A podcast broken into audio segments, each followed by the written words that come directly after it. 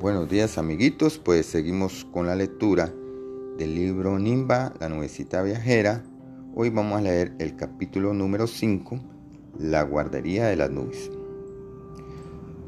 Dos meses después de haber nacido, a Nimba le tocó ir a la guardería de las nubecitas, que en el caso de esta pequeña quedaba en la Sierra Nevada de Santa Marta, en el, en el departamento de Magdalena.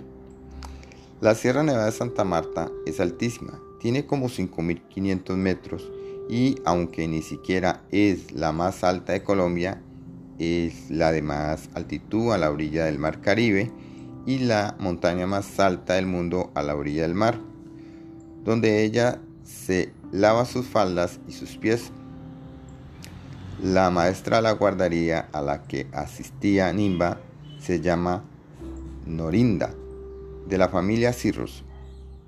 En ese preescolar o kinder, como le dicen otros, le enseñaron todo lo referente al comportamiento de una nubecita. Aprendió a lavarse los dientes entre los árboles, a escoger las mejores oleadas de calor o frío para moverse libremente. Aprendió también a vestirse con los primeros rayos del sol y en los amaneceres y a ponerse pijama colorida con los arreboles de las atardeceres, que son algunas de las innumerables enseñanzas que se aprende en las guarderías de las nubes. Pero sobre todo, se aprende a jugar. Eso es muy importante en la vida, y no solo en la vida de las nubes. Uno aprende mucho de la vida jugando, como los niños o los perros. Yo, que soy pájaro, aprendí casi todo jugando. Con el juego adquirimos destrezas o habilidades que nos da a servir en el futuro. Los leones chiquitos, por ejemplo, siempre juegan a que están cazando. De este modo aprenden a ser grandes cazadores. Lo mismo sucede con los gatos, que son como tigres chiquitos. Claro, normalmente conocemos más los gatos que los tigres. Mientras escuchaba la interesantísima historia del pájaro carpintero, descubrí que podía aprender mucho de mi nuevo amigo. Los niños aprenden a manejar sus manos y sus piernas a través del juego como bailar el trompo o elevar papagayos. También jugando a zancochitos, fútbol o brincando la rayuela que en algunas partes he oído que le dicen peregrina. Así que jugar es muy importante en la vida para cualquier niño o animal pequeño.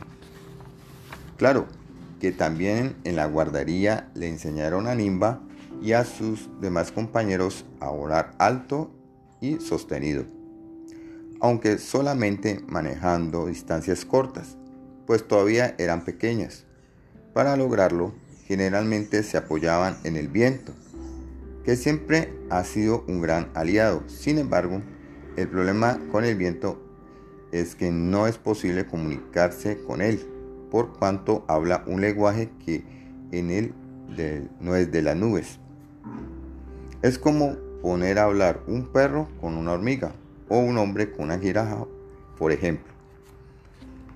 Las pequeñas nubes también hacían sus primeros pinitos en el arte de llover, como recogían en su cuerpo el agua evaporada en las quebradas o en los lagos, de los ríos y de los mares. Otra enseñanza que aprendí en la guardería consistía en darle sombra a los animales, las plantas, a los seres humanos de la tierra o descargar relámpagos al tropezarse con una nube contraria, todo ello en medio de sus juegos en el cielo. Entre los juegos más populares de las nubes estaba el saltarín, en el que todas avanzaban a salticos y se iban montando una encima de otra hasta, hasta que la montañita de nubes cayera derribada. También practicaban el busca-busca, un juego que consistía en esconderse entre las montañas tratando de no ser descubiertas. parecido a las escondidas de los niños. En el mundo de las nubes hay actividades divertidísimas. En la guardería de las nubes, Nimba hizo sus mejores amistades y disfrutó de sus primeros juegos.